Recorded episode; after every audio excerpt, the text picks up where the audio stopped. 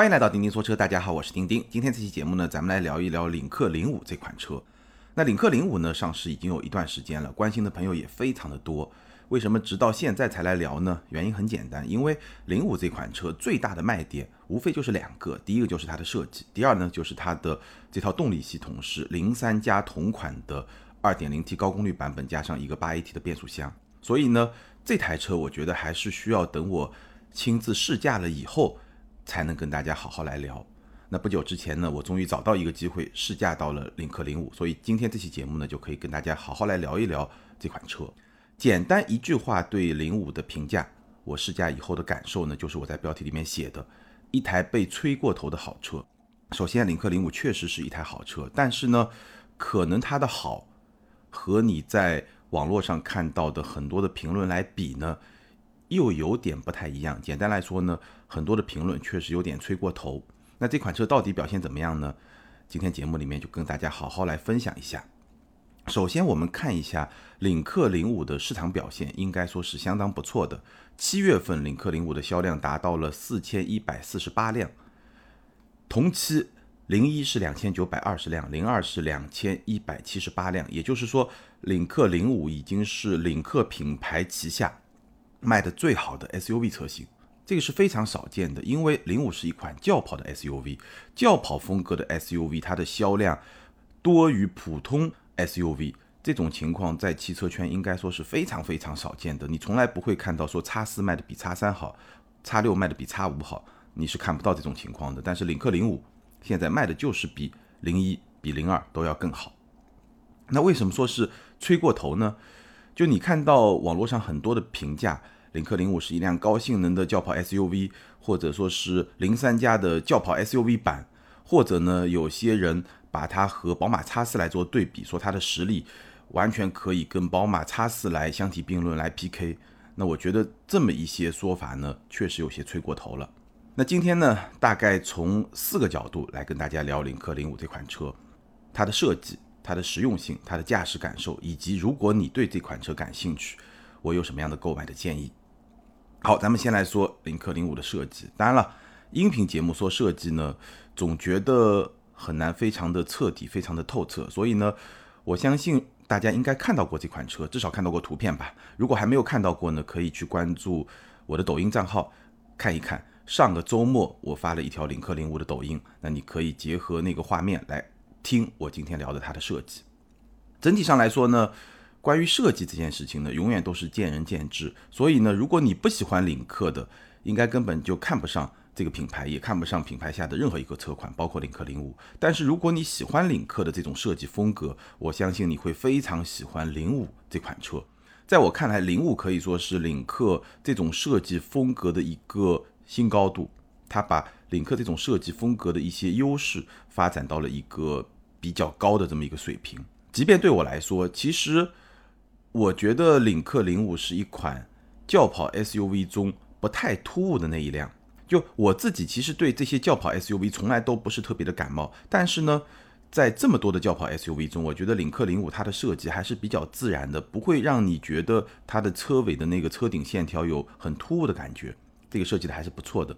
它的车顶线条和尾翼有一个自然的连接，不会像某些车型那样显得非常的圆润，就像一个圆屁股就这么下去了，好像我觉得不太自然。但零五呢，它从车顶线条、车尾，然后呢和尾翼自然的连接在一起，所以整个的车尾还是感觉非常的紧凑，比较的动感，有力量感这么一个车尾。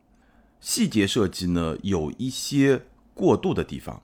在我看来，有些过度设计的地方，比如说它的尾灯非常的漂亮，但是呢，这个尾灯除了从后面看非常漂亮的一些设计之外呢，从侧面还有专门的设计，有 logo 加上一些装饰条。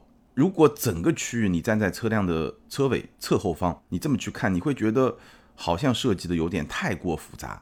如果你有密集恐惧症的话，会有点难受。所以我觉得。零五的设计整体上来说还是很到位的，但是呢，有些细节确实也有一些设计过度的这么一种感觉。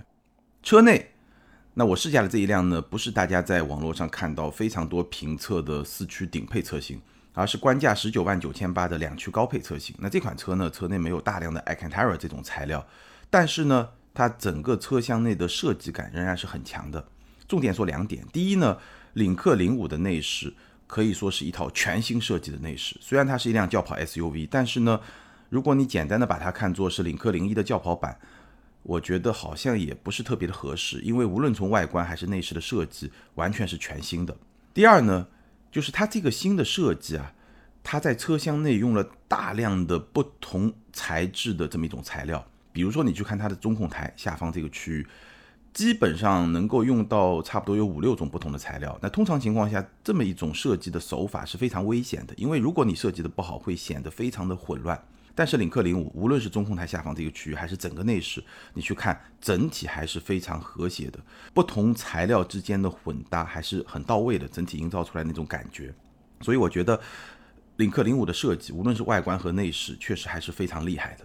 那顺便说一下车机。零五的车机相比零一也是有提升的，因为无论是零一还是零二，包括零三，包括零三加，它的车机系统我其实也提到过，有时候反应不是特别的快。但是零五这套车机呢，有进一步的升级，中控一块十二点七英寸的触控屏，除了说开机的时候还需要一些时间之外，整体正常的操作还是非常流畅的。不过呢，它有一个小问题是什么呢？就是它这个车机安放的位置是比较低的。而且呢，它是一个横屏，就是一个横向的宽屏，所以呢，当你在驾驶的过程中呢，你手握方向盘的时候呢，整个车机最左边差不多五分之一或者四分之一的部分呢是会被遮挡住的。这个从人机工程学设计上来说呢，稍微是有一点不是特别好的地方。好，这是关于设计。那接下来我们说这辆车的实用性。领克零五车长四五九二，轴距是二七三四。那轴距呢，跟领克零一是一模一样的，都是二七三四。车长呢，比领克零一长了八厘米。那我看了一下呢，这个八厘米基本上是一些外观套件占用的这么一些尺寸，所以这两款车的轴距是一模一样的。那具体空间表现怎么样呢？后排以我的身高一米七七，腿部空间基本上是两拳，属于同级的一个比较主流的水平吧，不是最好，但是呢也还可以。头部空间是比较让我吃惊的地方，它的头部空间达到了三指多。基本上已经不亚于一些普通的 SUV，在轿跑 SUV 这么一个门类里面表现是非常非常出色的。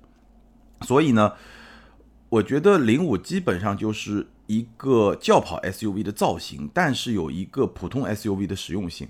那这两点结合起来，其实就构成了它畅销的基础。为什么说领克零五能够成为一款卖的比主流普通 SUV 更好的轿跑 SUV？领克品牌内部来比的话，那这个就是一个重要的基础。长得很漂亮，但是又没有对实用性产生很明显的影响，这个就是它畅销的一个基础。那缺点是什么呢？缺点就是它后排座椅的侧翼太紧了，就是如果你去坐的话，其实你看都能看出来，它的后排座椅左右两侧都是有一种包裹性设计的座椅，但是呢，这个包裹性两侧的侧翼啊非常的紧，所以呢，它会压迫到肩膀。它还不像比如说我的那个车，对吧？前排一个运动型的座椅。我现在这个稍微发胖一点，腰部就会被挤在那儿，就非常的难受。它还不是，它会压迫到你的肩部。所以呢，我觉得这个座椅啊，不仅仅是说对胖子或者说体型稍微有一点点胖的这些朋友会有点压迫，哪怕你是正常的身材，只要是男性，肩膀比较宽的那么一种身材，可能后排都不会坐的特别的舒服，都会有一些压迫。它是整个侧翼太紧了，而且这么一个设计呢，也会影响到。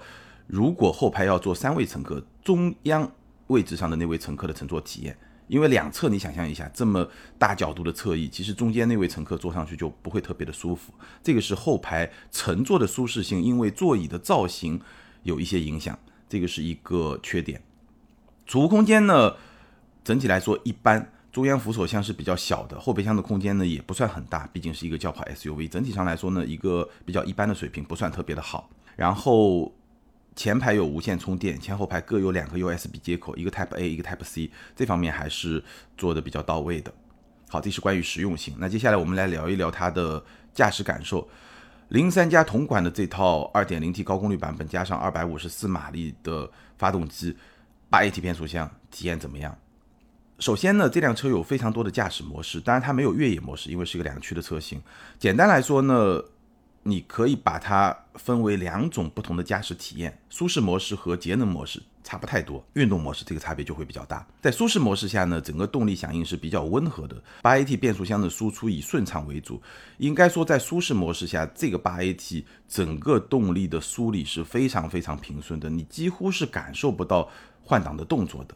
那到了运动模式以后呢，整个动力响应会更快，八 AT 的降档也会更快，而且呢，整个发动机的转速的维持会比较高，它很容易就维持在三千转甚至四千转以上，根据你的。之前的这么一个驾驶的行为，所以呢，整个的动力的响应，整个的换挡的这种感觉还是会非常的运动，但是呢，这个时候就会牺牲掉一些平顺性，所以呢，我觉得挺好的，就是这个车两种不同的驾驶模式，确实给你两种完全不同的这种感受。舒适模式日常开很好，运动模式，哎，你要激烈一点开也很好。但是呢，这个运动模式相比零三加来说的话，其实又没有那么的有激情，或者说它在氛围的营造上其实是没有那么有激情的。比如说它没有降档补油，也没有排气声浪，甚至我开的这辆车都没有手动换挡。四驱车型它会配备换挡拨片，但是两驱车型是没有的。但是这个没有换挡拨片的两驱车型，它在挡把这个区域也是没有设置手动换挡的这么一个功能的。所以呢，你会发现这辆车它整体来说。即便在运动模式下，它的那种感觉跟零三加其实差别还是比较明显的。在运动模式下，你会觉得它的动力系统会更加的兴奋，但是远远达不到零三加那种亢奋的那么一种状态，所以还是会很不一样。从操控的角度来说呢，转向手感是会有变化的。舒适模式下转向手感很轻，哪怕是在运动模式下，转向手感也是比较中性，一点都不重的。不过底盘呢？转向手感是有变化的，动力系统是有变化的，但底盘其实它就是一套调教，它不是一个可变的悬架的底盘。所以呢，舒适模式和运动模式是一样的。这个底盘整个的基调呢，我觉得还是会比较偏向舒适性。只不过呢，它在偏向舒适性的这么一个基调之上，它又保留了比较多的路感。当你经过一些路面的颠簸，无论是小的颠簸还是大的颠簸的时候呢，它整个的。动作是非常干脆的，砰砰，直接就过去了。但是呢，这个过程中又是有缓冲感的，所以整个底盘的设计，应该说我还是非常满意的，很有高级感，就是有那种一点点运动的感觉，有很丰富的路感，同时呢，整个底盘的缓冲感，这个感觉还是非常到位的。过弯时呢，侧倾仍然是比较明显的，因为我说了，基调上还是一个偏舒适的这么一个调教，所以呢，它的操控响应整体上来说还是比较敏捷的，尤其是对于一辆 SUV 来说还是比较敏捷的，但是呢，也算不上特别的运动。所以这辆车呢，如果你去把它跟零三加去比，很多朋友会把它跟零三加去比，我觉得是完全不同的两款车。零三加还是一个运动氛围非常强，而且底盘真的是有点硬，日常开真的是有点吵的这么一款车。而零五呢，会很适合日常驾驶，尤其是舒适模式下，运动模式会稍微有一点运动的感觉，但整体上来说，这还是一辆非常适合日常驾驶的这么一款 SUV，实用性也不错。那还有一些人呢，会把它跟宝马的叉四去比。那我的观点呢很明确，叉四其实我没有长时间的开过，但是叉三我开过很长的时间。如果你把零五和叉三叉四去比呢，基本上我觉得不在一个层面上，我觉得还是不太能比。简单来说，从技术上来说呢，零五是一个横置发动机的平台，叉三叉四是一个纵置发动机的平台，所以从物理结构上来说，它们的操控的响应性就是有差别的。或者你换个角度来说，零五你可以看作它跟叉 C 四零，沃尔沃的叉 C 四零是同一个级别、同一个平台打造的这么一款车，而叉三叉四是跟叉 C 六零同一个级别的，更何况叉 C 六零也是一个横置平台，所以整个的。我觉得可比性不是特别的强，这个是由它基础架构来决定的。虽然说调教可以改变一些东西，但整体上来说呢，整个车头的响应性、整个操控的感觉，我觉得还是完全不同的两款车。这么来比，有一点点就是我标题里面说的有点吹过头的那种感觉。但是同级来比，我觉得这辆车的操控表现非常的出色，基本上在紧凑级的 SUV 里面是比较好的。和福特的锐际有一拼，可能它的转向的反馈没有福特锐际那么好，但是它的轮胎比福特锐际好，所以呢，我觉得从操控的角度来说，跟福特锐际有一拼，然后它的操控的感觉、操控的表现比大众的探岳或者说探岳 X 我觉得会更加的运动一点，或者说至少我个人会更加的喜欢一点，大概是这么一个水平。好，那最后说一说，如果你对这款车感兴趣，买哪个配置会比较合算呢？领克零五现在推出的是这么几款车型啊，两驱有三款，四驱呢有三款，除掉限量版的话，两驱三款，四驱两款。两驱耀阳光照耀的那个耀，耀是十七万五千八，耀 Plus 是十八万六千八。要 Hello 是十九万九千八，然后四驱呢是劲 Plus 十九万九千八和劲 Hello 二十一万两千八，还有一个时间限量版二十三万五千八，咱们就不说了。那我自己的建议呢，首先我不会推荐两驱的耀，也就是它的全系最低配的那个十七万五千八的这么一个版本。为什么呢？因为这款车是没有头部气帘的，也没有 L 二级别的辅助驾驶。那这个 L 二级别的辅助驾驶呢，也可以看作是主动安全配置。领克零五上的表现跟沃尔沃上一样，还是非常出色的。所以呢。我觉得还是不太推荐，因为上一个配置也就是贵了一万一千块钱，加了这些东西还是很值的。那相比之下呢，我会推荐两驱要 Plus 或者两驱要 Hello。耀 Plus 呢有了 L 二级别的辅助驾驶，那 Hello 呢配置会更加的丰富，比如说有了纳帕真皮座椅啊，有了 Infinity 的音响啊，有了 HUD 的抬头显示、行车记录仪、主驾座椅的通风啊，这些功能都有。所以简单来说，这个两驱的中配耀 Plus。基本上你需要的有的配置都有了，是一个性价比比较高的这么一个配置。而两驱的高配要 Hello，那配置就会更加的丰富。这两款车型，我觉得根据你的预算是可以去做一个选择。四驱版本呢，不推荐四驱进 Plus，也就是不推荐四驱的一个低配版本。为什么呢？因为这款车它十九万九千八，跟两驱的高配是同一个价格。那我还是那句话，领克零五毕竟是一个城市 SUV。对于这样的 SUV 来说呢，同样的价格，我觉得你去选一个四驱，还不如选一些更高的配置，这个性价比会更高，而且四驱车型难免油耗也会更高一点，对不对？那如果说你真的想要一个四驱版本，你的预算又到位呢，那你还不如直接就去买四驱的高配车型，就除了限量版之外的一个高配车型，进 Hello。除了有四驱有更高的配置之外呢，这款车还搭载了。非常丰富的，大家在网络上很多视频或者图文中看到的那个 a c a n t a r a 的内饰，那个内饰整个的运动感，整个内饰氛围的营造确实非常的到位。我个人还是非常喜欢那套内饰的。所以从购买建议上来说呢，基本上两驱选中配或高配，四驱选高配，大概是这么一个推荐的逻辑。好，那我们最后来总结一下，我觉得领克零五呢，基本上是一个。个性化的颜值，加上一个不错的实用性，加上一个很出色的动力和一个不油腻的操控的表现，那这四条加起来，整体的产品力确实还是非常强的。尤其是考虑到它的价格，其实也是在二十万上下，对吧？在二十万上下，我刚才说的这四点加起来，我觉得它整体的产品力是非常出色的。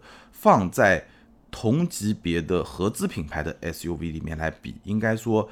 产品力也是不虚，而且呢，性价比也是比较高的，这个是我对它的一个评价。当然，优点缺点我们在节目里面都说了。但是，如果你真的要把它跟一些豪华品牌的一些同级别甚至更高级别的产品去比，那我觉得这个就有点过了。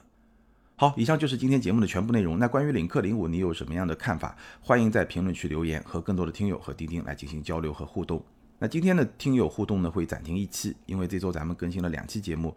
两期节目我都是在上个周末录制的，所以呢，上一期节目和这一期节目的听友留言，咱们会在下一期节目一起来跟大家进行互动，并且送出奖品。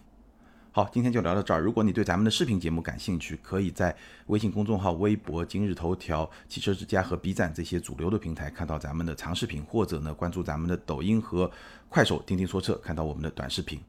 感谢大家的支持和陪伴，咱们下周接着聊，拜拜。